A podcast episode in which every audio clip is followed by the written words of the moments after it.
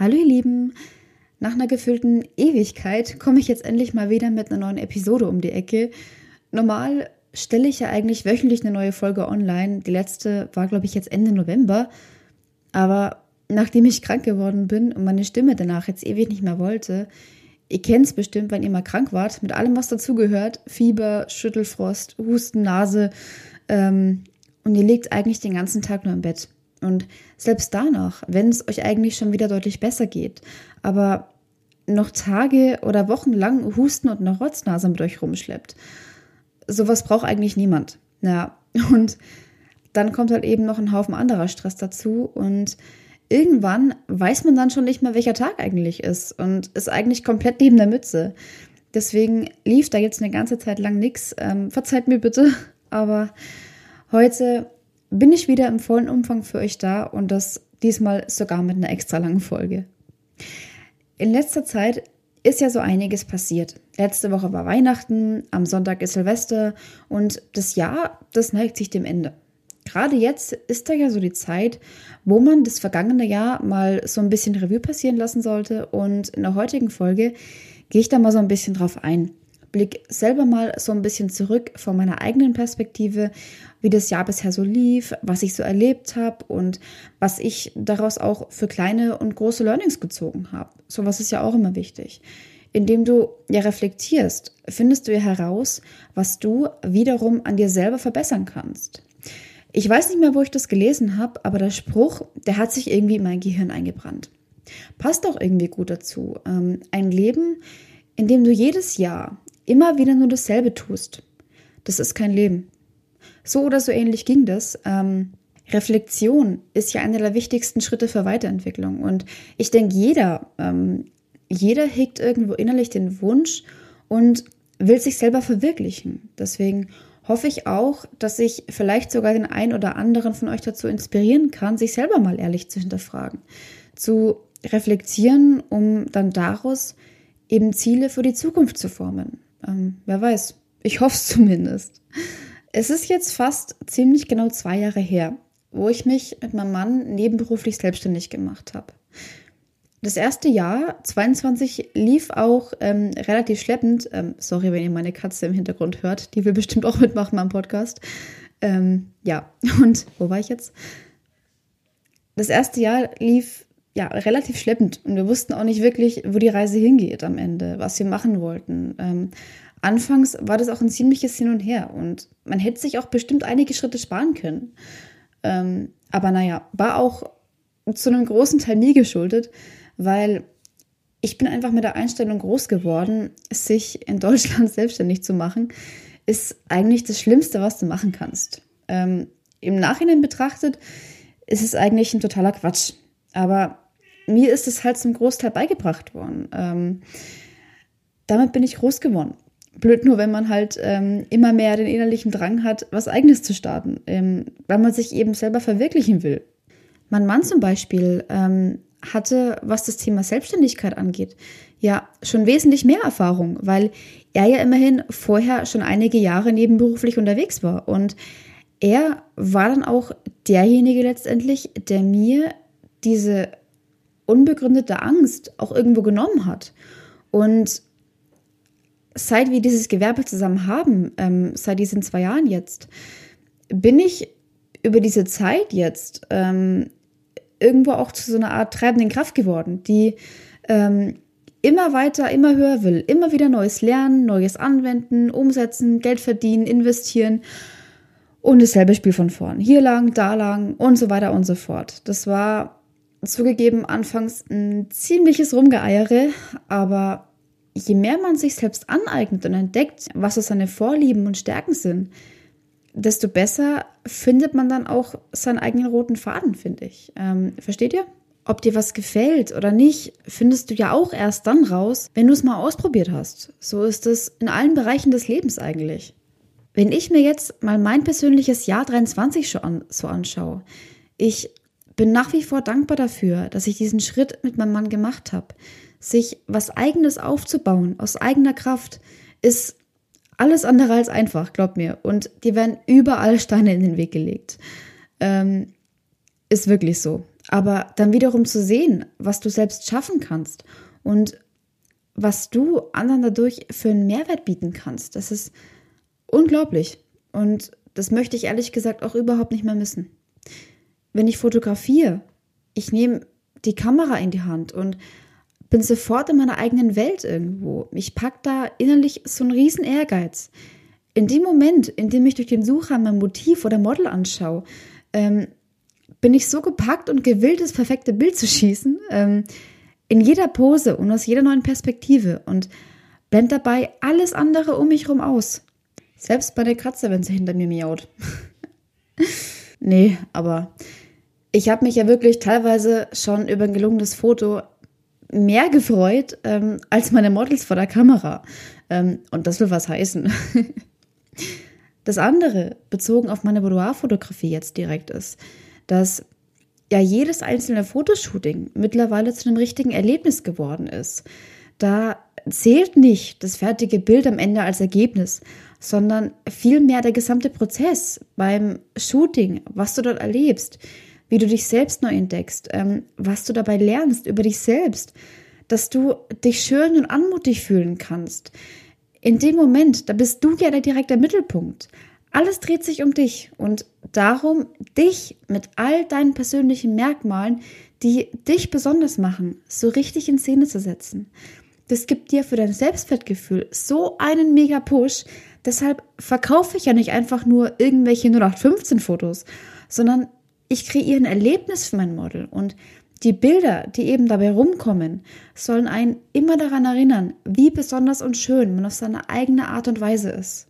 Was ich dabei nur so ein bisschen schade finde, ist, ähm, wenn ich mal so zurückblicke auf die letzten Jahre, ist, dass diese Präsenz davon, dass man sich mehr mit sich selbst beschäftigt und auch ähm, sich auf seine eigenen Stärken konzentriert, dass das in der Gesellschaft eigentlich immer mehr verloren geht. Wir vergleichen uns viel mehr eher mit anderen und kompensieren eigentlich das, was uns ausmacht, mit einer Art Fassade und überspielen das. Ähm, bestes Beispiel ist Social Media zum Beispiel. Die Leute posten nur das Allerbeste von sich. Die zeigen nur das Allerfeinste.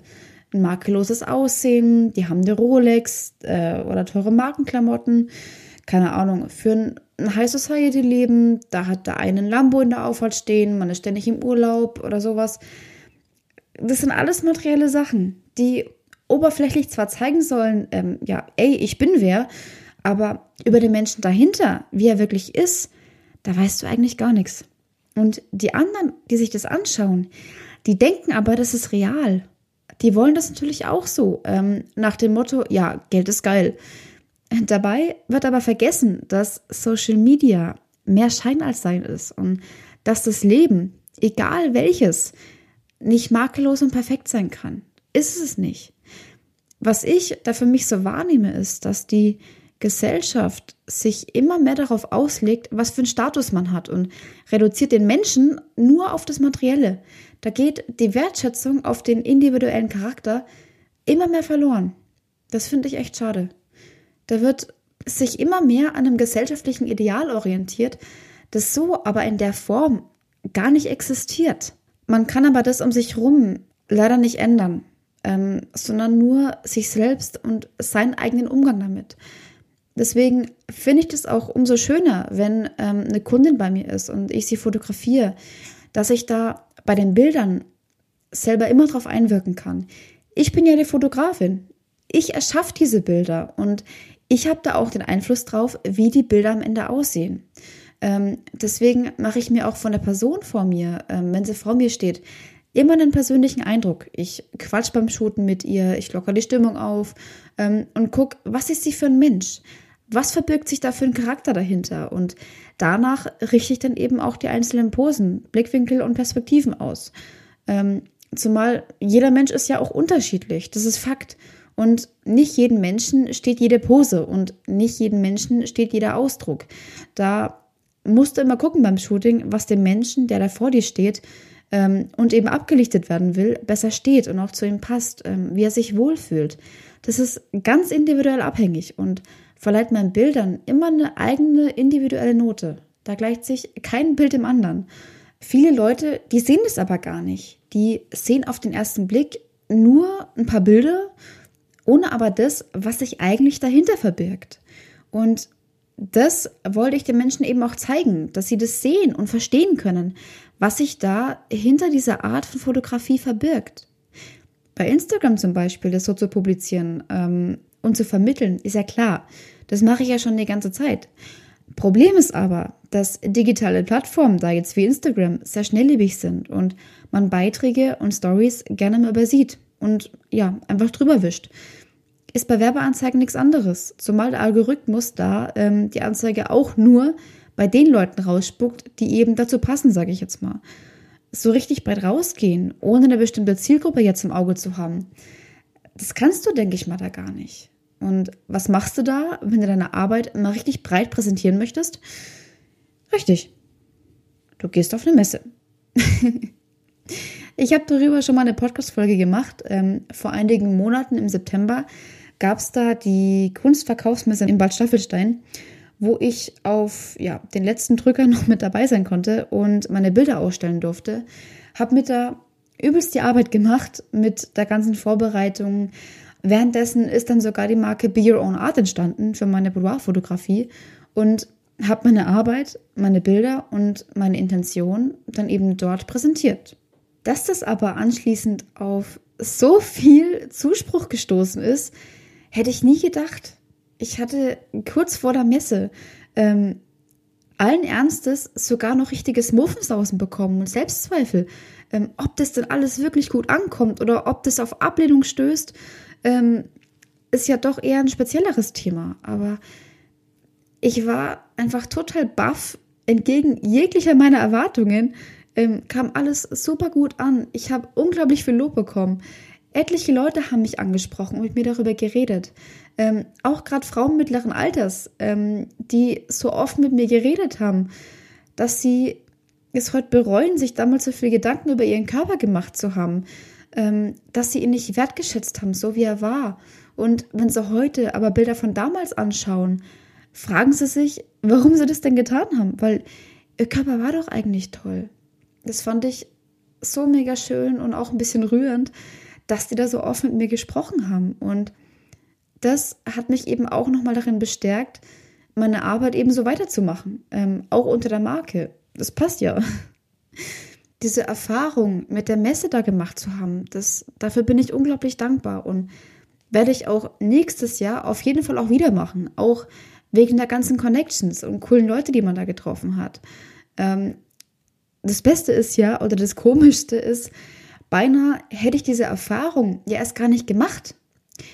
Die Gelegenheit bot sich ja. Ähm, ich wurde gefragt, ob ich Ausstellerin sein möchte und ich habe dazu gesagt, aber was ich da anschließend aus meinem Umfeld für Gegenwind bekommen habe, wie viele mir das ausreden wollten, das war unglaublich heftig. Ähm, das hat ganz schön in meinem Selbstvertrauen gekratzt. Und ich kann da nur sagen, ich bin heilfroh, dass ich darauf nicht gehört habe, ähm, sondern das gemacht habe, was ich für richtig gehalten habe. Sonst hätte ich diese ganzen Erfahrungen niemals gemacht. Deswegen kann ich da auch nur den Tipp geben, wenn ihr selber mal vor einer Entscheidung steht, die ihr treffen müsst, hört auf euer Bauchgefühl. Tut das, was für euch das Beste ist und was ihr für richtig haltet. Die anderen, die wissen gar nicht, was für dich das Beste ist. Die kennen dich ja nicht einmal gut genug dafür. Die wissen gar nicht, wie es innerlich in dir ausschaut. Ähm, oder reden dir das nur aus, weil die Entscheidung, die du triffst, für sie wiederum den Nachteil hätte. Denk mal drüber nach. Viele Menschen, die wollen gar nicht das Beste für dich, sondern eben nur für sich selbst. Habe ich dieses Jahr auch bei manchen Menschen lernen müssen. Was das Beste für dich ist, das weißt am Ende nur du selbst. Du bist ja derjenige, der am Ende mit der Entscheidung leben muss. Drum bringt's ja auch nichts, wenn du auf die anderen hörst, aber gegen dein Bauchgefühl entscheidest und am Ende aber die Konsequenzen dafür tragen musst. Ähm, deswegen vielleicht fürs neue Jahr ein guter Vorsatz. Hör nicht auf das, was andere von dir erwarten oder denken könnten, sondern hör stattdessen mehr auf dich selbst und auf deine eigenen Bedürfnisse. In ein paar Tagen, da beginnt ein völlig neues Jahr. Das kannst du gestalten, wie du willst. Wie als hättest du ein weißes Blatt Papier vor dir, das nur darauf wartet, von dir bunt bemalt zu werden. Du entscheidest, was du darauf zeichnest. Das steht dir völlig frei. Deswegen solltest du dir jetzt die verbleibende Zeit bis Silvester, ähm, auch wenn es jetzt nicht mehr allzu lange ist, ähm, mal nehmen, in dich gehen und gucken, wie das Jahr für dich verlaufen ist und das kommende Jahr, wie du das gestalten willst. Vorhin habe ich gesagt, ein Leben, in dem du jedes Jahr immer wieder nur das Gleiche tust, ist kein Leben. Deswegen, nutz mal die verbleibende Zeit, nimm dir einen Zettel und einen Stift und schreib dir mal auf, was dir 2023, dieses Jahr, Positives, aber auch Negatives widerfahren ist. Für was bist du in 2023 dankbar? Oder auf was hättest du verzichten können? Reflektier das mal für dich selbst. Und dann nimmst du all diese Sachen her, die du aufgeschrieben hast und überlegst, was du von diesem ganzen Klotz, was du erlebt hast, an Learnings für dich bisher mitgenommen hast und was du wiederum daraus im neuen Jahr für Ziele bauen kannst. Probier das mal. Was ich im letzten Jahr auf jeden Fall gemerkt habe, ist, dass ich für mich persönlich, für meine Fotografie, viel zu wenig freie Projekte gemacht habe. Ist einfach so. Gerade bei den TFP-Shootings, da kannst du so unglaublich viel ausprobieren und dich in deiner Kreativität einfach im vollen Umfang austoben. Du hast null Druck, jetzt irgendwas abliefern zu müssen. Du probierst neues Equipment aus, neue Posen, neue Ideen, kannst alles in Ruhe eben ausprobieren. Und beim nächsten Auftrag hast du dann alles schon direkt drin und dann geht alles viel schneller von der Hand. Zu dem Ganzen kommt dir dann auch nochmal ein schöner Nebeneffekt. Dadurch, dass du ja so viel in den freien Projekten mit anderen Fotografen und Models zusammenarbeitest, ähm, schaffst du ja dadurch auch nochmal so ein kleines digitales Netzwerk. Und das will ich auf jeden Fall im nächsten Jahr noch deutlich ausbauen, um jetzt mal ähm, ja, ein kleines Beispiel davon zu nennen. Das mit der Messe, ähm, habe ich ja auch schon gesagt, wird nächstes Jahr auf jeden Fall auch wieder Thema sein. Einfach, weil mich das so geflasht hat, mit anderen so auf die Art und Weise in Kontakt zu kommen und meine Arbeit eben so zu präsentieren. Und vor allem aber hat mir das auch gezeigt, mit meiner Fotografie und der verbundenen Persönlichkeitsentwicklung darin irgendwo auch weiterzumachen, um anderen eben einen Mehrwert vermitteln zu können. Wie gesagt, ich will keine einfachen Shootings verkaufen, sondern ich will Erlebnisse schaffen, von denen man auch nachhaltig eben profitieren kann. Werde ich kommendes Jahr auch noch auf jeden Fall ausweiten und habe mir da auch einige Ziele gesetzt, die ich hoffentlich so realisieren kann, wie ich mir das auch vorstelle. So viel also zu meinen persönlichen Zielen fürs nächste Jahr, um da mal ein paar wenige zu nennen. Ähm, aber so ganz klassische Vorsätze ähm, habe ich tatsächlich sonst überhaupt nicht. Bis auf vielleicht ein bisschen eine gesündere Ernährung, aber das war's dann auch schon. Ansonsten habe ich mich eigentlich nur darauf konzentriert, was ich aus diesem Jahr 2023 für Erfahrungen mitgenommen habe. Habe reflektiert und was ich aus diesen Erfahrungen im nächsten Jahr, in 2024, aber noch verbessern will.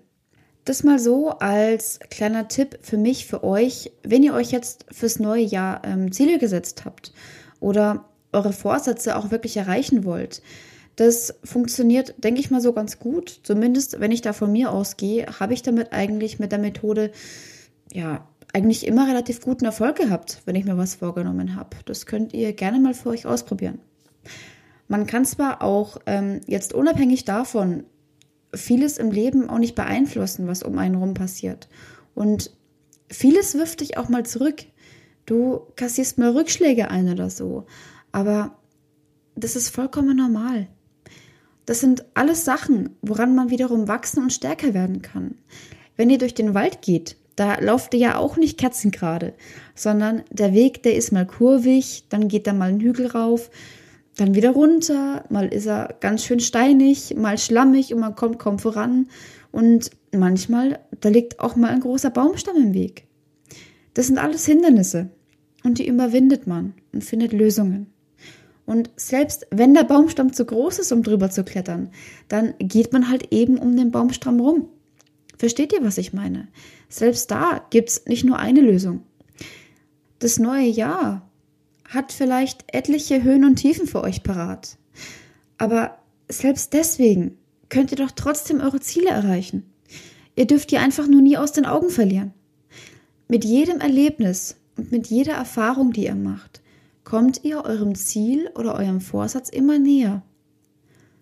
Und wenn ihr eurem Ziel erstmal erreicht habt, dann seid ihr an dem Punkt sogar möglicherweise stärker, als ihr es euch je vorgestellt habt. Mit diesen Worten wünsche ich euch jetzt einen ruhigen Ausklang vom vergangenen Jahr und einen umso erfolgreicheren Start in das Jahr 2024. Ich hoffe, ihr konntet aus der Folge ein paar Sachen für euch mitnehmen und dann würde ich sagen, wir hören uns einfach im nächsten Jahr wieder. Abonnieren nicht vergessen, dann verpasst ihr auch keine neue Folge mehr. Ich stoße jetzt jedenfalls erstmal an auf euch, auf dass das kommende Jahr euer Jahr wird. Macht's gut und bis zum nächsten Mal. Eure Sinner.